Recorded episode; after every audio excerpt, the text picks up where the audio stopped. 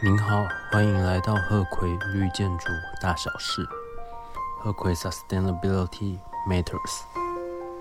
这一集的内容是 Sustainable Sites Credit to Site Development Protect or Restore Habitat。永续基地第二个得分项目：基地发展、保护或者是富裕生物的栖息地。它的主要目的是为了促进生物多样性。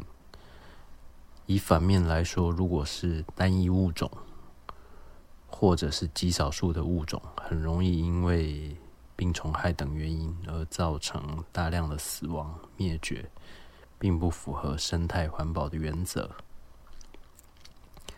这个得分项目它有必要的手法，以及两个 options。也就是两个方案。第一个 option 是 on-site restoration，在基地里面完成的复原事项。第二个方案是 financial support，财务的支持。讲白一点，就是用钱去买，去满足这个条件。我先讲这个得分项目的必要手法、强制事项。所谓的强制是。这个得分项目的强制，并不是力的申请的强制，请不要搞混。他要求您对基地里面 greenfield 绿色地百分之四十做处理，保护它。所谓的 greenfield 绿色地，是指土壤没有被翻搅过、压实过。或是清除过的地区，也就是比较干净原生的部分，您要保留百分之四十，不能去动它。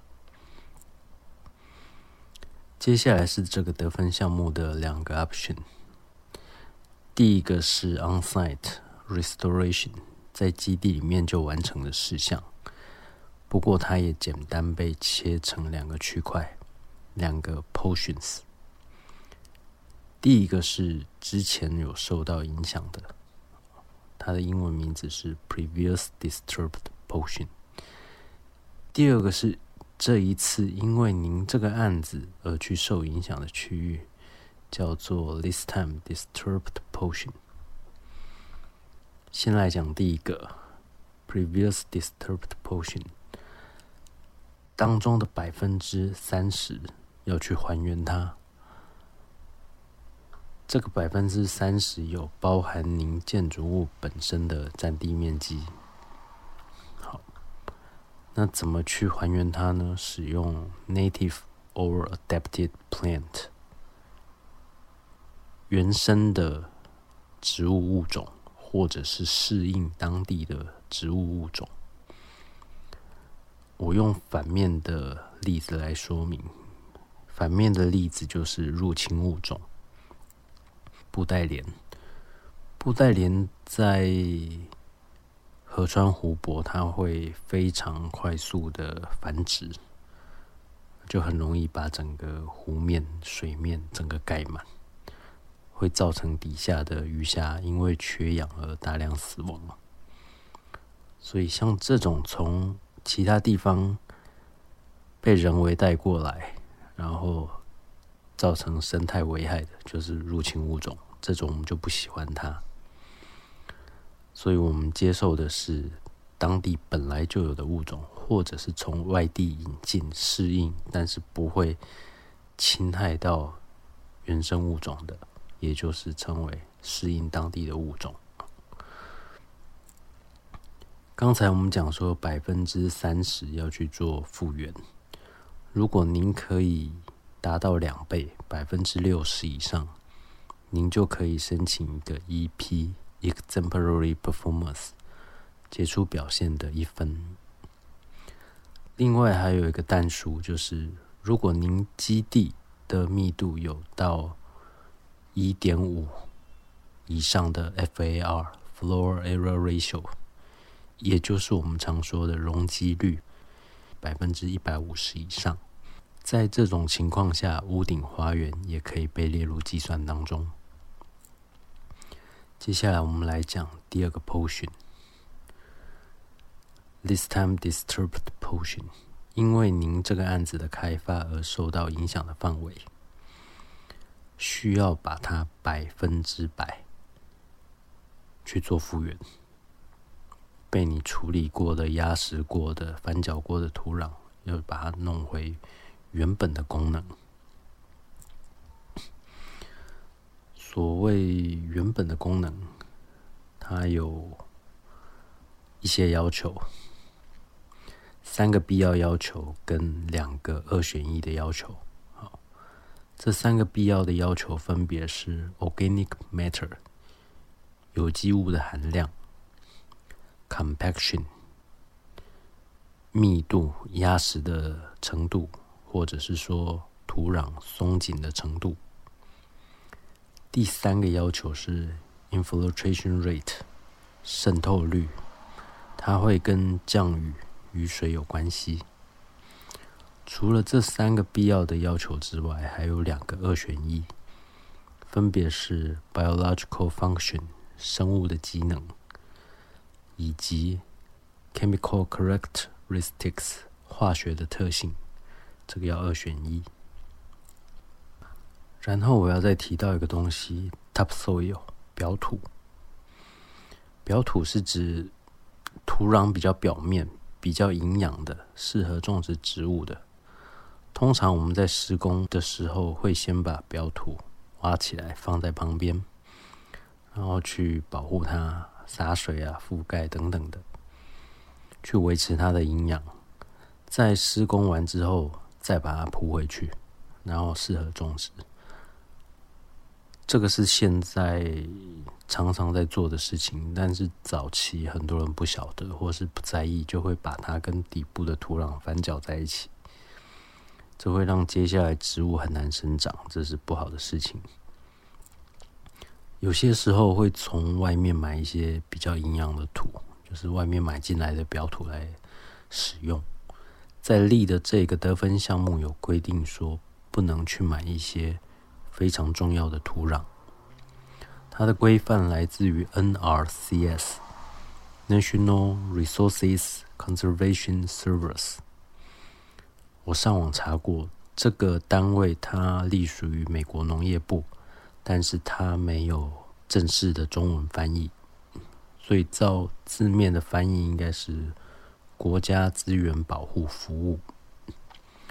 在我之前的几个 podcast 当中有提到它，这个 NRCS 它会去认证一些非常重要的农地，特殊的农地。所谓特殊是指好的意思，像是对当地的农业发展非常重要的农地，这些地方的土壤您就不能去买来作为您的表土使用，它有它的想。参考项目像是立的 LT Locations and Transportation Credit Two Sensitive Land Protection Option Two 基地位置与交通第二个得分项目敏感土地保护的第二个方案。如果您手上有立的第四版手册，它会在第六十三页。另外，您也不能随便就去找一块干净的、没有开发过的地，去把它表土挖过来使用。除非说刚好这一块地有因为营建活动的关系而会去翻搅、动到它的表土，这样才可以买过来。另外一个情况下，如果您基地里面有一些种植植物的景观区，而它主要的用途是作为雨水的渗流池，那就可以避免刚才讲的要求。不过呢，如果你对这个雨水渗流池有去申请另外一个利的项目，Sustainable Sites Credit for Rainwater Management，永续基地第四个得分项目雨水的管理。如果你有申请的话，那当然，刚才讲的这个雨水滞留池就要去符合它的规范。它在立的第四版手册的一百八十三页。接下来呢，在学校这个特别的建筑类别当中，它的运动场因为有人或者是器材在上面，所以也不适合去要求它。毕竟这些土壤会经常的被踩踏或者是压实，很难去保持它原本的样子，所以就不需要去做复原。我们刚才讲了这个得分项目的第一个 option，它的名字是 onsite restoration，在基地里面完成的复原事项。现在我们要讲第二个 option，第二个方案。Financial support，财务的支持，用钱去买啊，砸钱把它完成，这是最白话、最粗暴的解释。它是根据您基地的面积来换算您需要付出的金额，每平方英尺提供美金零点四元，或者是每平方公尺提供美金四元给 Land Trust 土地信托。这个土地信托它必须要是。国家或者是当地承认的，根据的规范，在美国就是 Land Trust Alliance 土地信托联盟，他会提到一个 EPA Level Three Eco Region 环境保护局第三等级的生态区域。这个比较复杂，如果您有兴趣，可以查一下，你就会看到一个地图，或者是您去找我的 YouTube，我有把这个图查出来放在影片中，虽然看起也不是那么的清楚。好，如果您的基地不在美国的话，那就需要另一个单位来认可这个 Land Trust。这个单位的名字是 World Land Trust 世界土地信托，它距离您的基地应该要在一百英里或者是一百六十公里之内。刚才我讲了钱的数字嘛，每平方英尺零点四美金，或者是每平方公尺四美金。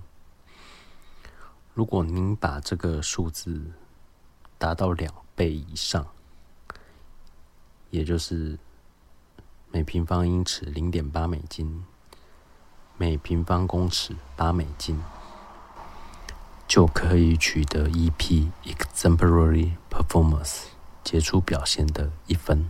好，感谢您的收听，期待下一集见。鹤葵绿建筑。大小事，鹤葵 Sustainability Matters。